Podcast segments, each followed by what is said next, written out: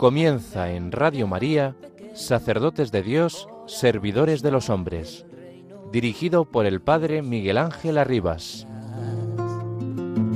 Sacerdote, la vida pone en juego, pastores para el pueblo, un guía a la verdad. Sacerdote, tan rico en los esfuerzos, tan pobre en los no quiero, pues quiere siempre ahora ya. Hoy se nos ha manifestado un misterio admirable. En Cristo se han unido dos naturalezas.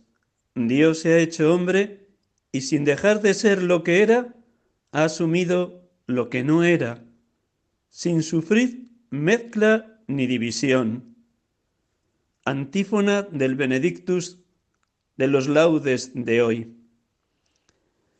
Buenas tardes, hermanos y amigos de Radio María. Estamos celebrando la solemnidad de Santa María, Madre de Dios. Varios misterios se nos invitan a contemplar en esta jornada, tal como lo expresa esta antífona del Benedictus. Estamos celebrando que Jesucristo es verdadero Dios y verdadero hombre. Estamos celebrando que la Virgen María asume la maternidad del Hijo sin perder la gloria de la virginidad. Estamos celebrando que hoy es la Jornada Mundial de la Paz, tan necesaria en el mundo de hoy. Detengámonos un instante en estas realidades que la Iglesia, con júbilo y alegría, nos invita a celebrar en esta jornada. Jesucristo es verdadero Dios y verdadero hombre. Sin dejar de ser Dios, tomó nuestra condición humana, en todo igual a nosotros, menos en el pecado. En el oficio de lecturas que rezábamos a primera hora de la mañana, en una de las cartas de San Atanasio se nos decía, el ángel Gabriel había anunciado esta concepción con palabras muy precisas cuando dijo a María, no simplemente lo que nacerá en ti, para que no se creyese que se trataba de un cuerpo introducido desde el exterior, sino en ti, para que creyéramos que aquel que era engendrado en María procedía realmente de ella. Cuando Jesús asume nuestra naturaleza humana, en todo igual a nosotros, menos en el pecado sin dejar de ser Dios, no modifica para nada el misterio del Dios amor, del Dios Trinidad en quien creemos. Y en esa misma carta del oficio de lecturas de San Atanasio se nos dice con toda verdad y con toda belleza, la Trinidad, también después de la encarnación de la palabra en María, siempre sigue siendo la Trinidad, no admitiendo ni aumentos ni disminuciones, siempre es perfecta. Y en la Trinidad se reconoce una única deidad. Y así la Iglesia confiesa a un único Dios, Padre de la palabra. Toda nuestra persona tiene que estar completamente llena del Espíritu Santo para saltar de gozo en alabanza ininterrumpida, ensalzando, adorando, glorificando este misterio, un único Dios, tres personas. El Hijo, en la plenitud de los tiempos, nacido de una mujer, nacido bajo la ley, se encarnó en el vientre purísimo de María. Y ella, en el hágase de la Anunciación, colaboró en ese misterio de la redención humana cuando permitió que el Verbo eterno fuera Verbo encarnado en sus purísimas entrañas. También esta mañana en laudes, en la antífona previa al tercer salmo se nos decía, la madre ha dado a luz al rey, cuyo nombre es eterno, la que lo ha engendrado tiene al mismo tiempo el gozo de la maternidad y la gloria de la virginidad. Un prodigio tal no se ha visto nunca ni se verá de nuevo. Aleluya. Les invito a todos ustedes, queridos hermanos y hermanas de Radio María, a contemplar este misterio. La Virgen cuando dijo sí, hágase, asumió ser madre del Mesías, del ungido de Dios, del Salvador de los hombres, del Emmanuel, y permaneció virgen antes, durante y después del parto, siempre virgen, siempre inmaculada y siempre madre, madre de Dios, de la persona del Hijo, verdadero Dios y verdadero hombre. Abramos de par en par la mente, el corazón y el alma a esta realidad, que podría ser orada por cada uno de ustedes y por todos los sacerdotes que estén escuchando el programa con la oración colecta del día de hoy. Permítanme orar con ella. Dios y Señor nuestro, que por la maternidad virginal de María entregaste a los hombres los bienes de la salvación, concédenos experimentar la intercesión de aquella de quien hemos recibido a tu Hijo Jesucristo, el autor de la vida. Gocémonos de poder estar celebrando junto con toda la Iglesia la maternidad de María. Gocémonos porque a través de ella nos ha llegado todos los bienes y bendiciones que su Hijo amado Jesucristo ha traído en favor de toda la humanidad. Se encarnó para redimirnos, se encarnó para derrotar definitivamente el pecado, la muerte y el mismo Satanás con su muerte y su resurrección, y ha ido delante de nosotros para prepararnos sitio en la morada eterna, el Hijo amado, Cordero de Dios y Señor de cielo y tierra. Estamos aquí con ustedes en este programa habitual de la tarde de los domingos. Sacerdotes de Dios, servidores de los hombres. Hoy, 1 de enero 2023, que coincide en este año con el día del domingo. En esta solemnidad de Santa María, Madre de Dios, queremos también tener un recuerdo muy especial por el Papa emérito Benedicto XVI, que ayer nos dejaba. Se ha ido a la casa del Padre y nos conmueve recordarlo como una persona tan noble, tan amable, y sentimos tanta gratitud en nuestros corazones gratitud a Dios por habernos rodado a la Iglesia y al mundo, y gratitud a Él por todo el bien que Dios realizó a través de Él. Son palabras del Papa Francisco ayer cuando se daba a conocer esta noticia del fallecimiento de Benedicto XVI. Luego tendremos la oportunidad de rendirle un pequeño homenaje. Seguro que todos ustedes a través de Radio María y de las noticias en las distintas emisoras de radio o de televisión, están escuchando todo lo que Dios, a través de Benedicto XVI, obró en favor de la Iglesia. En ese conjunto de doctrina y de verdad que nos ha dejado como herencia. Vivamos este día en profundo agradecimiento, en profunda gratitud por todo el bien que Dios ha querido realizar a través de Benedicto XVI. Luego tendremos oportunidad de rendirle un pequeño homenaje a través de una de sus homilías dirigidas a los sacerdotes en la misa crismal del jueves santo del año 2006, justo un año después de haber sido elegido papa. Pero ahora, como cada domingo, Vamos a orar con la palabra, siempre rica, profunda, bella, interpeladora, una palabra que nos mueve a tomar la postura de los pastores, que cuando recibieron la noticia del nacimiento del Mesías, del Salvador, del Hijo de Dios, acudieron presurosos al lugar donde estaba el niño junto con José y María. Hacemos un instante de silencio para que la palabra de Dios resuene vivísima en lo más profundo de nuestro ser.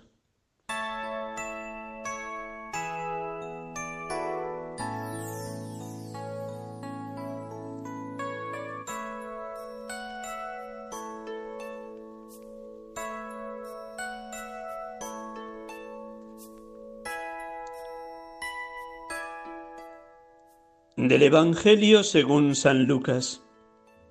Los pastores fueron corriendo y encontraron a María y a José y al niño acostado en el pesebre. Al verlo, contaron lo que se les había dicho de aquel niño. Todos los que lo oían se admiraban de lo que les habían dicho los pastores. María, por su parte, conservaba todas estas cosas meditándolas en su corazón. Y se volvieron los pastores dando gloria y alabanza a Dios por todo lo que habían oído y visto, conforme a lo que les habían dicho. Cuando se cumplieron los ocho días para circuncidar al niño, le pusieron por nombre Jesús, como lo había llamado el ángel antes de su concepción.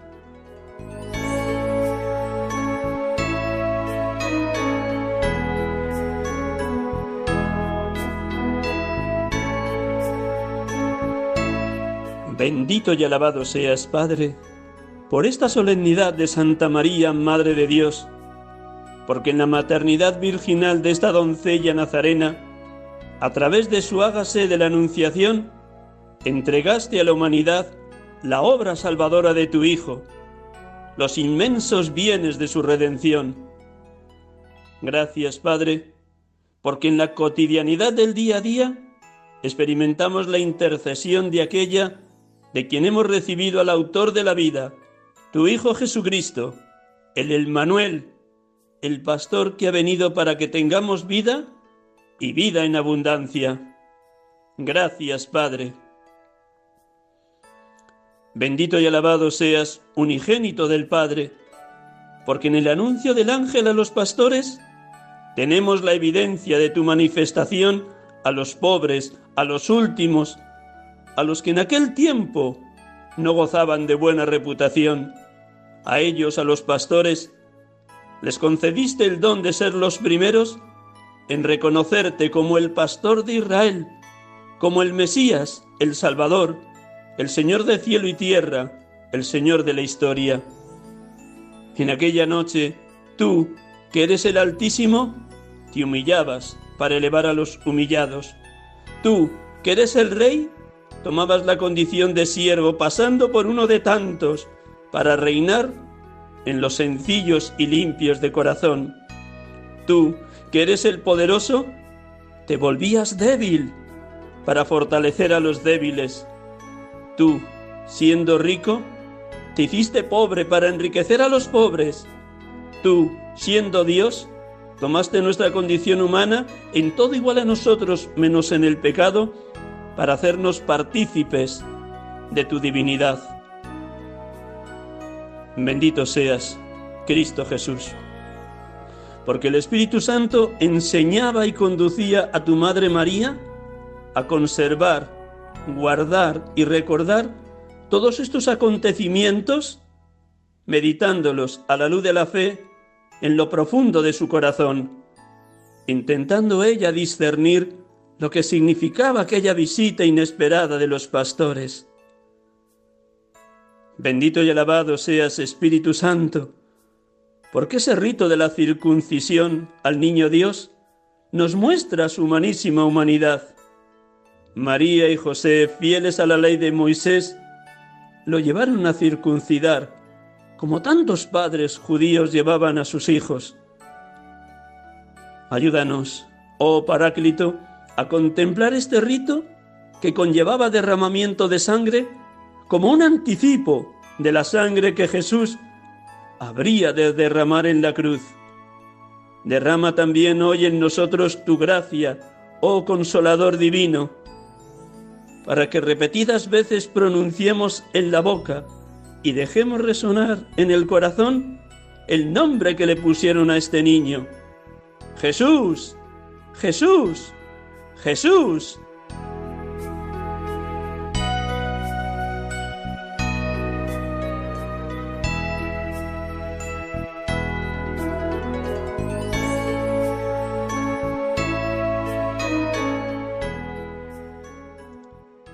Estamos aquí con ustedes en esta tarde de domingo 1 enero 2023 En este programa habitual de Radio María, sacerdotes de Dios, servidores de los hombres, hoy solemnidad de Santa María, Madre de Dios. Les habla Miguel Ángel Arribas, sacerdote de la Archidiócesis de Madrid. Hoy lo hago desde la isla de Santorini, en Grecia, atendiendo durante la semana pasada y en el día de hoy a la comunidad de dominicas contemplativas que ora ininterrumpidamente en este monasterio en favor del ecumenismo, en favor de la unidad de la Iglesia ortodoxa y de la Iglesia católica. Es una delicia poder pasar siete días con estas santas mujeres que elevan incesantemente alabanzas a Dios a través de la liturgia de las horas como tantos otros monasterios de vida contemplativa. Les decía al inicio del programa que quería hacer un pequeño homenaje a Benedicto XVI. Son muchas las palabras que tanto los presidentes de las conferencias episcopales de toda la Iglesia Católica como presidentes de gobierno están dirigiendo a la humanidad entera en el reconocimiento de la figura de Benedicto XVI, un hombre de una cultura, de una profundidad teológica, de un amor tan grande a la Iglesia,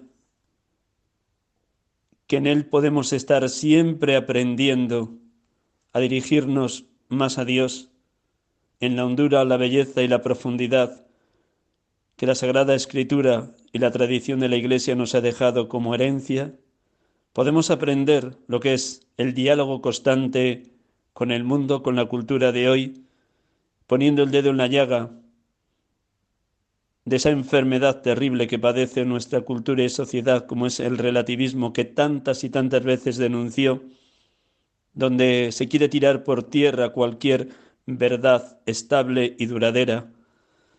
Y un hombre de un gran silencio orante, como nos ha dado el ejemplo en estos últimos años, ya siendo Papa emérito, viviendo en esa vida oculta en el monasterio que está dentro de la ciudad del Vaticano, retirado de todo aplauso y de todo foco mediático, para quedarse solo a solas con el amado, sin dejar de seguir escribiendo y reflexionando en las verdades de la fe y de recibir a las personas que con mucho cariño le visitaban. Como son muchas las palabras, me ha parecido lo más oportuno para la tarde de hoy dejar que él hable. Son muchas las homilías, discursos que a lo largo de toda su vida dirigió a los sacerdotes, tanto de sacerdote como luego siendo arzobispo de Múnich, como siendo prefecto para la doctrina de la fe como luego en sus años de pontificado. Me ha parecido que lo más oportuno es que él hable. Y a través de la homilía que voy a leer, quisiera que todos ustedes, según la van escuchando, oraran por los sacerdotes, para que lo que nos dijo en su momento Benedicto XVI, lo vivamos, lo cumplamos, lo hagamos realidad en el día a día de nuestra misión pastoral y de nuestra relación profunda e íntima con el misterio trinitario, amistad con Cristo en las manos del Padre por la fuerza y la luz del Espíritu Santo. Pero antes de meditar la homilía de la primera misa crismal que presidió siendo Papa en abril del 2006, quisiera empezar trayendo unas palabras de una carta que nos ha dejado de este año 2022 que acaba de terminar. El 8 de febrero del 2002 escribió una carta señalando con toda verdad, humildad y sencillez que aquello de que se le acusaba de haber ocultado algún caso de pederastia de algún sacerdote cuando era arzobispo de Múnich, él tenía un total desconocimiento de esa realidad. Con esa humildad que le caracterizaba, hizo muy suya en esa carta la expresión de Santa Teresa de Jesús, la humildad es andar en verdad. Pero aprovechó nuestro querido Papa Benedicto XVI, Papa emérito ya en el reino de los cielos, unas palabras para poner en evidencia que él lo había entregado ya todo a Dios. Que sucediera cuando sucediera la visita de la hermana muerte, él lo tenía todo entregado, en una confianza absoluta de que Dios es Padre, Jesucristo amigo, el Espíritu fue guardiente en sus entrañas. Permítanme leer esas palabras donde él ya ponía la vida en manos de Dios. Pronto me enfrentaré al juez definitivo de mi vida. Aunque pueda tener muchos motivos de temor y miedo al mirar hacia atrás en mi vida larga, me alegro, sin embargo, porque creo firmemente que el Señor no solo es el juez justo, sino también el amigo y el hermano que ya ha sufrido el mismo mis defectos, y es por tanto como juez también mi abogado. En vista de la hora del juicio, se hace evidente para mí la gracia de ser cristiano. Ser cristiano me da conocimiento y más aún amistad con el juez de mi vida y me permite atravesar con confianza la oscura puerta de la muerte. A este respecto, no dejo de recordar lo que nos dice Juan al principio del Apocalipsis. Ve al Hijo del Hombre en toda su grandeza y cae a sus pies como muerto. Sin embargo, Él, el Señor, poniendo su mano derecha sobre él, le dice, No temas, soy yo. Benedicto XVI, Papa emérito.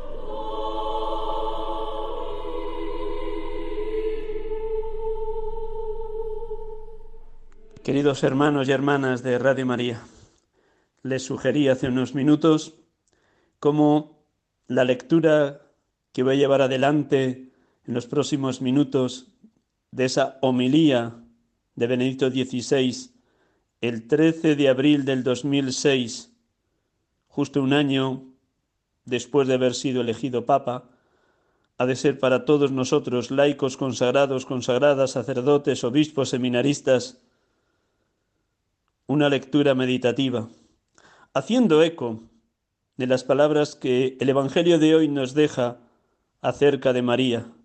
María conservaba todas las cosas meditándolas en su corazón. Que estas palabras de Benedicto XVI sean también para todos ustedes un motivo para orar por la santidad de los sacerdotes en lo que tan sabiamente nos dejó en aquel día Benedicto XVI. Misa Crismal, 13 de abril 2006, día de Jueves Santo. Queridos hermanos en el episcopado y en el sacerdocio, queridos hermanas y hermanos en el Señor. El Jueves Santo es el día en el que el Señor encomendó a los doce la tarea sacerdotal de celebrar con el pan y el vino el sacramento de su cuerpo y su sangre hasta su regreso. En lugar del Cordero Pascual y de todos los sacrificios de la antigua alianza, está el don de su cuerpo y su sangre, el don de sí mismo. Así, el nuevo culto se funda en el hecho de que ante todo Dios nos hace un don a nosotros y nosotros, colmados por este don, llegamos a ser suyos la creación vuelve al Creador. Del mismo modo también el sacerdocio se ha transformado en algo nuevo. Ya no es cuestión de descendencia, sino que es encontrarse en el misterio de Jesucristo. Jesucristo es siempre el que hace el don y nos eleva hacia sí. Solo Él puede decir, esto es mi cuerpo, esta es mi sangre. El misterio del sacerdocio de la Iglesia radica en el hecho de que nosotros, seres humanos miserables, en virtud del sacramento, podemos hablar con su yo, in persona Christi. Jesucristo quiere ejercer su sacerdocio por medio de nosotros. Este conmovedor misterio, que en cada celebración del sacramento nos vuelve a impresionar, lo recordamos de modo particular en el jueves santo. Para que la rutina diaria no estropee algo tan grande y misterioso, necesitamos ese recuerdo específico. Necesitamos volver al momento en el que Él nos impuso sus manos y nos hizo partícipes de este misterio. Por eso reflexionamos nuevamente en los signos mediante los cuales se nos donó el sacramento. En el centro está el gesto antiquísimo de la imposición de las manos, con el que Jesucristo tomó posesión de sí, de mí, diciéndome, tú me perteneces.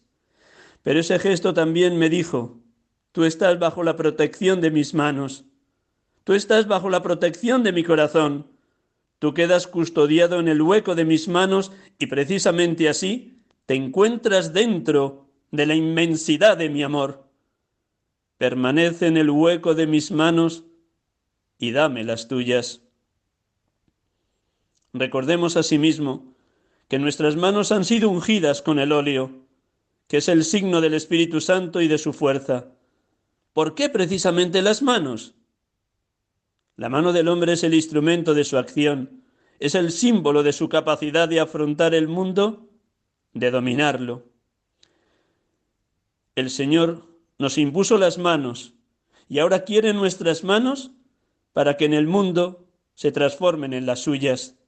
Quiere que ya no sean instrumentos para tomar las cosas, los hombres, el mundo para nosotros, para tomar posesión de él, sino que transmitan su toque divino, poniéndose al servicio de su amor.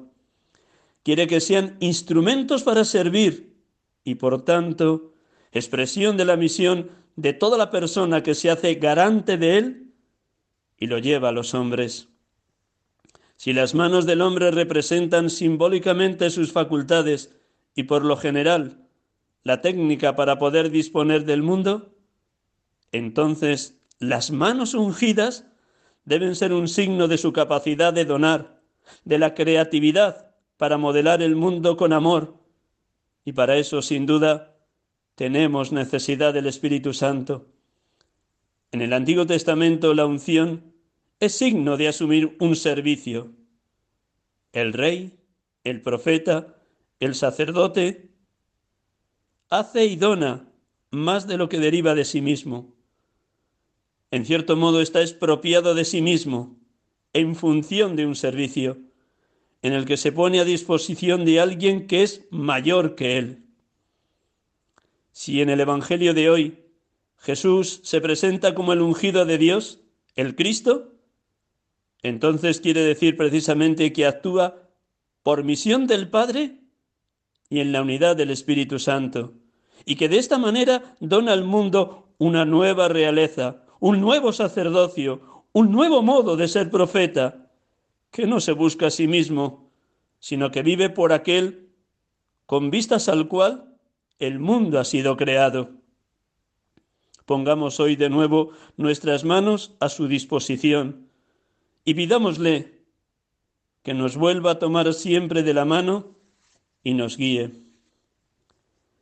En el gesto sacramental de la imposición de las manos por parte del obispo fue el mismo Señor quien nos impuso las manos. Este signo sacramental resume todo un itinerario existencial en cierta ocasión sucedió a los primeros discípulos, todos nosotros lo encontramos con el Señor, y escuchamos su invitación. Sígueme.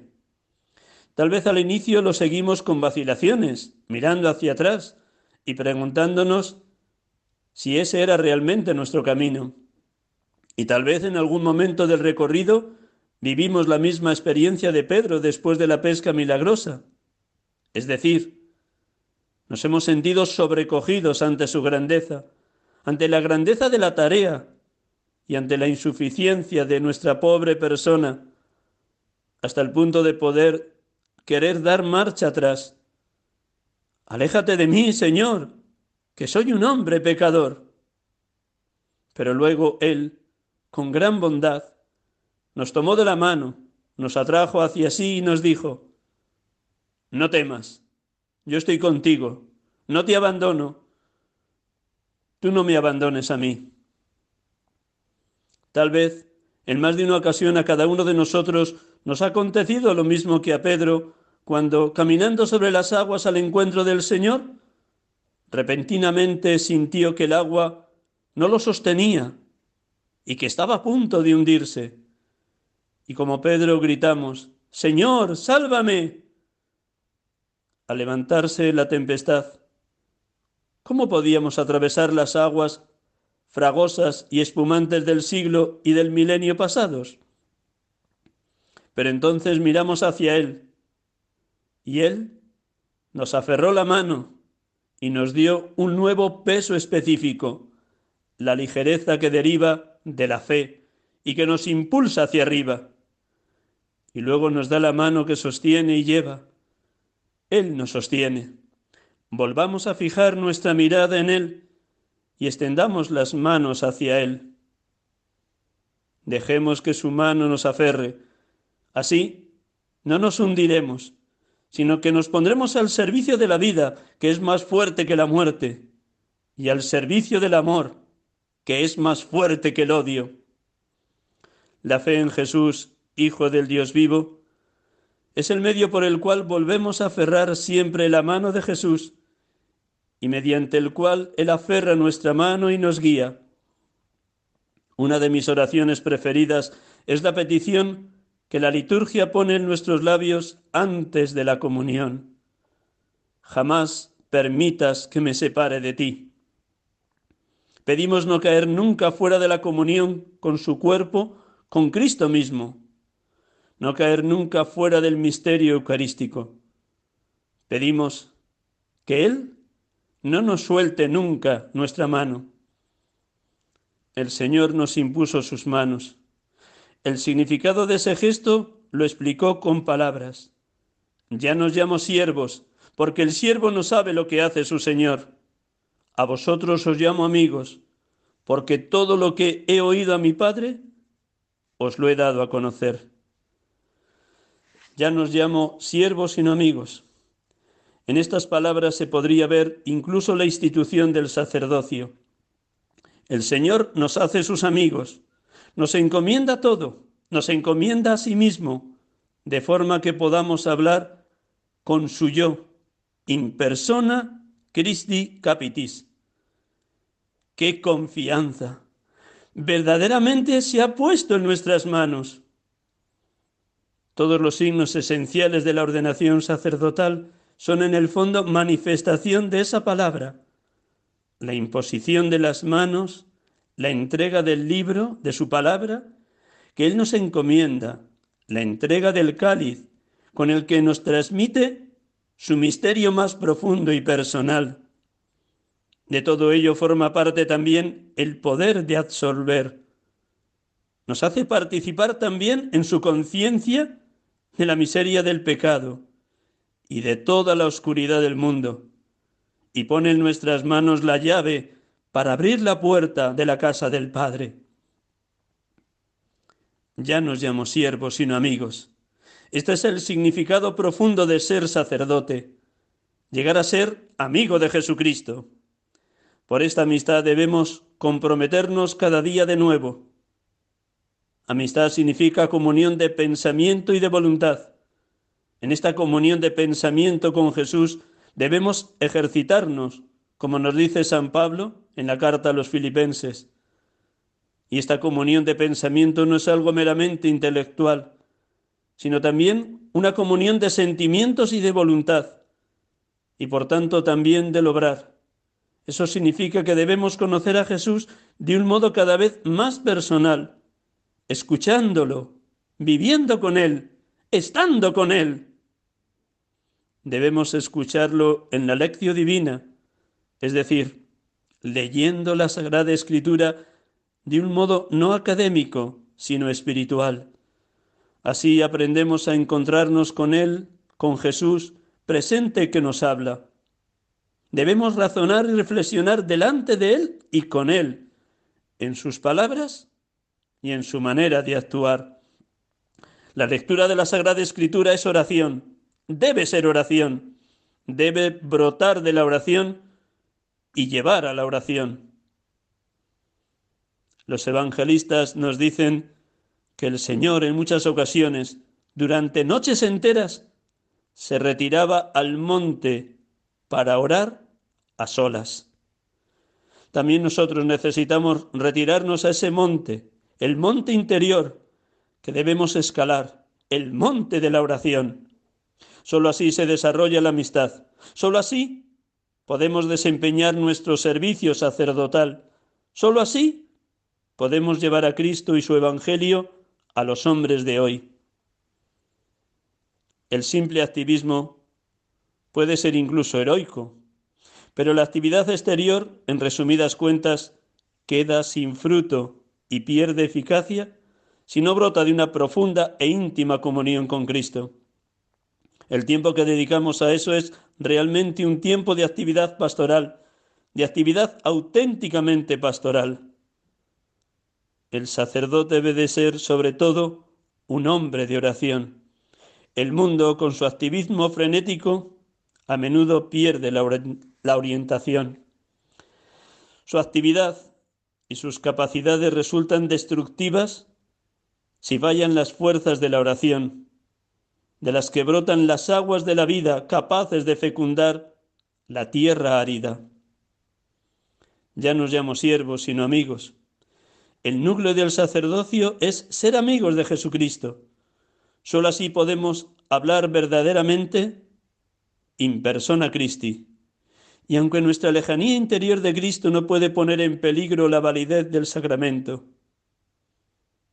ser amigo de Jesús, ser sacerdote, significa, por tanto, ser hombre de oración. Así lo reconocemos y así salimos de la ignorancia de los simples siervos. Así, aprendemos a vivir, a sufrir y a orar con Él y por Él. La amistad con Jesús siempre es por antonomasia amistad con los suyos. Solo podemos ser amigos de Jesús en la comunión con el Cristo entero, con la cabeza y el cuerpo, en la frondosa vid de la Iglesia, animada por su Señor. Solo en ella la Sagrada Escritura es gracias al Señor, palabra viva y actual. Sin la Iglesia, el sujeto vivo que abarca todas las etapas, la Biblia se fragmenta en escritos a menudo heterogéneos y así se transforma en un libro del pasado. En el presente solo es elocuente donde está la presencia, donde Cristo sigue siendo contemporáneo nuestro, en el cuerpo de su iglesia. Ser sacerdote significa convertirse en amigo de Jesucristo. Y esto cada vez más con toda nuestra existencia. El mundo tiene necesidad de Dios, no de un Dios cualquiera, sino del Dios de Jesucristo, del Dios que se hizo carne y sangre, que nos amó hasta morir por nosotros, que resucitó y creó en sí mismo un espacio para el hombre.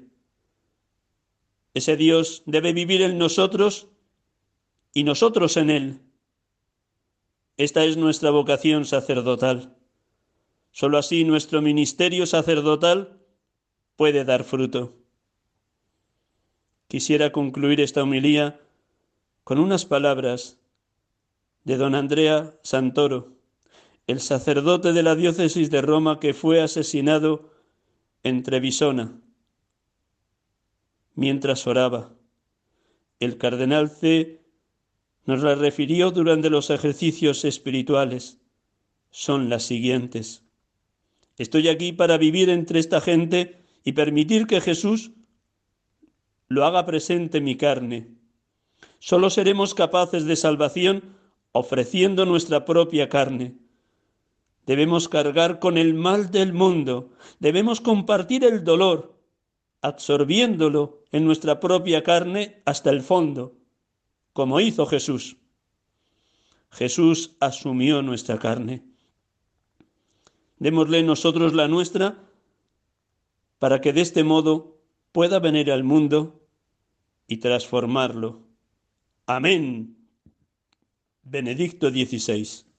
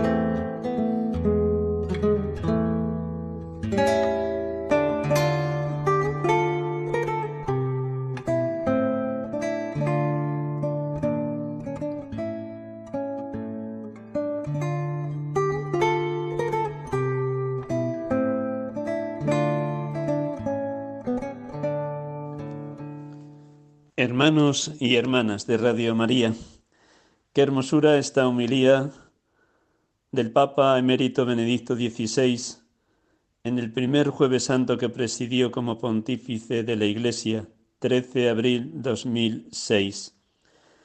Después de la lectura completa de la homilía en aquella misa crismal, permítanme que resalte algunos de esos aspectos que nos ha ido señalando y vuelvo a insistir, oremos unos por otros. Nos necesitamos tanto en el seno de la Madre Iglesia, que es el Espíritu Santo el que alcanza en cada comunidad cristiana, en cada familia, en cada parroquia, en cada movimiento de iglesia, en cada presbiterio, en cada diócesis, en el conjunto de toda la Iglesia católica, Él es el que nos alcanza un mismo pensar y un mismo sentir. Nos necesitamos unos a otros y hemos de orar unos por otros, laicos, consagrados, consagradas, sacerdotes, seminaristas, obispos. Cinco puntos muy brevísimos para resaltar de esta homilía. En primer lugar, cómo todo es de Dios, todo es iniciativa divina, cómo los presbíteros que hemos sido llamados a este ministerio y recibimos la imposición de manos a través de nuestro obispo, en el fondo y en verdad, quien nos imponía las manos era el propio Cristo. El que nos hacía partícipes de su ministerio era el propio Cristo. Él es cabeza y pastor del pueblo de Dios y nos ha llamado a hacernos partícipes sacramentalmente de esa misión de ser cabeza y pastor, el nombre del único que es cabeza y pastor, el propio Cristo. Segundo, cómo el Señor se sirve de las manos de una persona débil, frágil, pecadora como es cualquier sacerdote, para que también a través del don recibido, a través de ese toque divino, también cuando imponemos las manos en la epíclesis, en el momento de la Eucaristía, el pan y el vino pasan a ser el cuerpo entregado y la sangre derramada de nuestro Señor Jesucristo como la imposición de las manos que recibimos, a su vez, nos unge de tal manera que también el Espíritu Santo actúa a través de nosotros para que cada momento en el que presidimos la comunidad cristiana seamos guiados, conducidos por el mismo Espíritu Santo, el mismo Espíritu Santo que desde Pentecostés en la iglesia naciente ha hecho posible que la iglesia cumpla su vocación. La iglesia existe para evangelizar, es su razón de ser más profunda.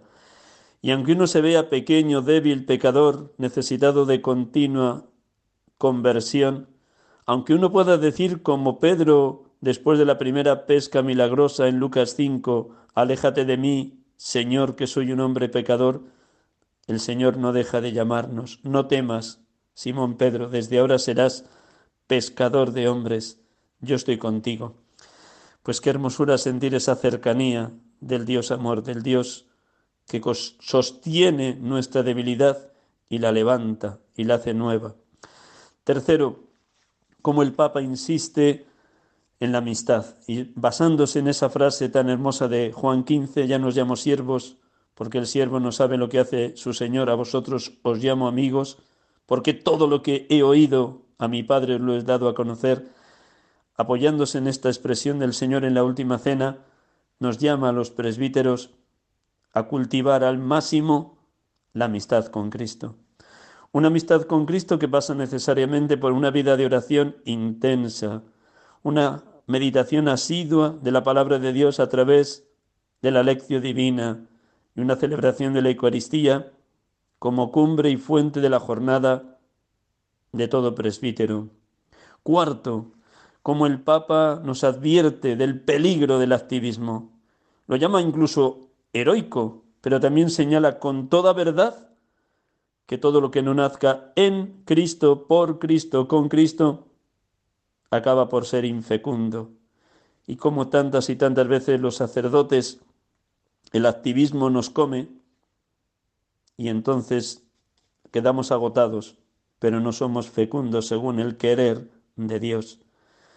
Y como ese activismo frenético que se nos cuela porque está ahí en el ambiente, en la sociedad en la que vivimos, destruye las fuerzas y las capacidades pastorales del sacerdote todo lo que no brote del agua viva, que es Cristo de su costado abierto que se actualiza en el sacramento de la Eucaristía, acaba por ser infecundo.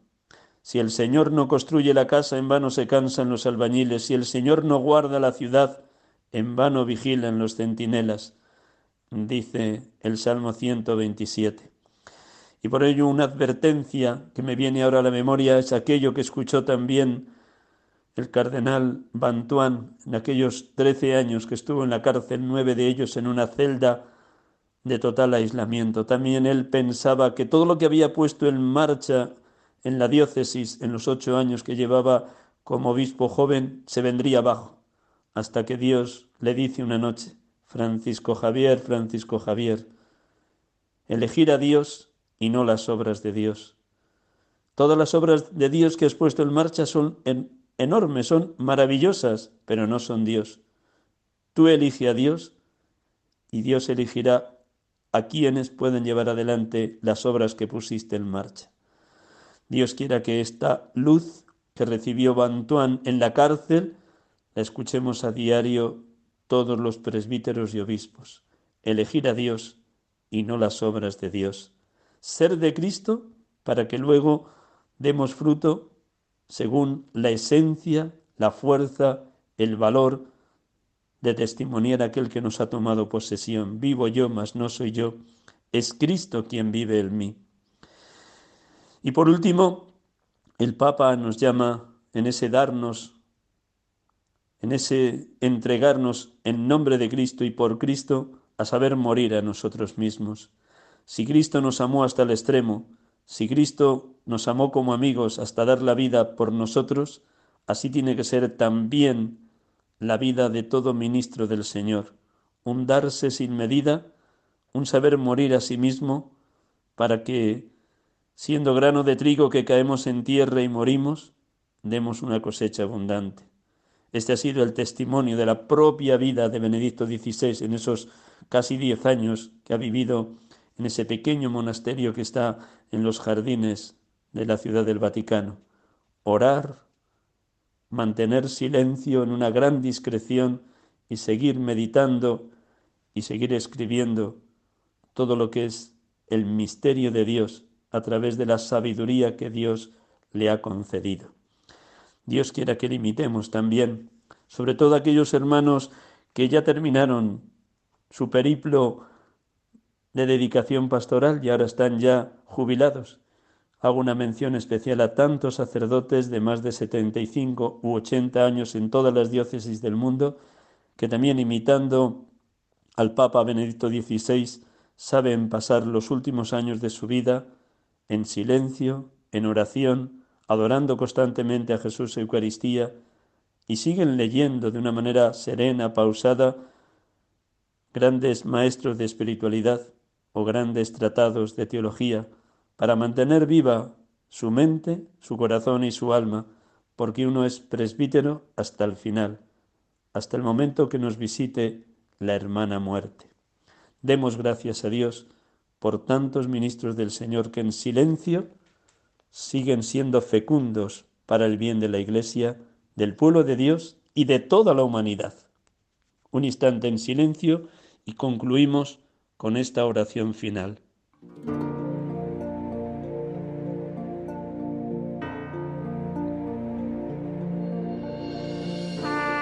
Oh Jesús, Pastor divino de las almas, que has llamado a los apóstoles para hacer de ellos pescadores de hombres, llama todavía a los corazones ardientes y generosos de nuestros jóvenes para hacerlos tus seguidores y tus ministros. Hazlos partícipes de tu sed de redención universal, por la cual renuevas sobre los altares tu sacrificio. Oh Señor, siempre vivo para interceder por nosotros abre entre ellos los horizontes del mundo entero, donde el mundo suplica de tantos hermanos, pide luz de verdad y calor de amor, para que respondiendo a tu llamada, prolonguen aquí abajo en la tierra tu misión, edifiquen tu cuerpo místico que es la Iglesia, y sean sal de la tierra y luz del mundo. Extiende, oh Señor, también tu amorosa llamada a muchas almas de mujeres puras y generosas e infunde en ellas el deseo de la perfección evangélica en pobreza, castidad y obediencia. Sigue llamándolas a la consagración al servicio de la Iglesia y de los hermanos, necesitados de asistencia, caridad y contemplación. Que todos los llamados, con la generosidad que tú infundes por el Espíritu, respondan con el mismo hágase en mí según tu palabra, con que respondió nuestra Madre, la Virgen María. Que el Espíritu Santo nos lleve a la plenitud en el amor.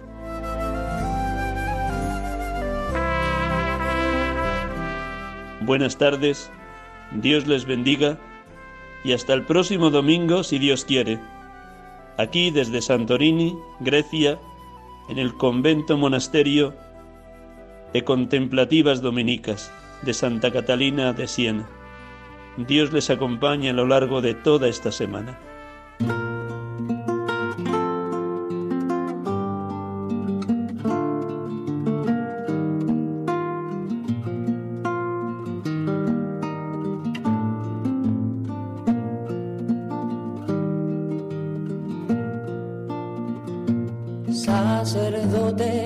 Acaban de escuchar el programa Sacerdotes de Dios, Servidores de los Hombres, dirigido por el Padre Miguel Ángel Arribas.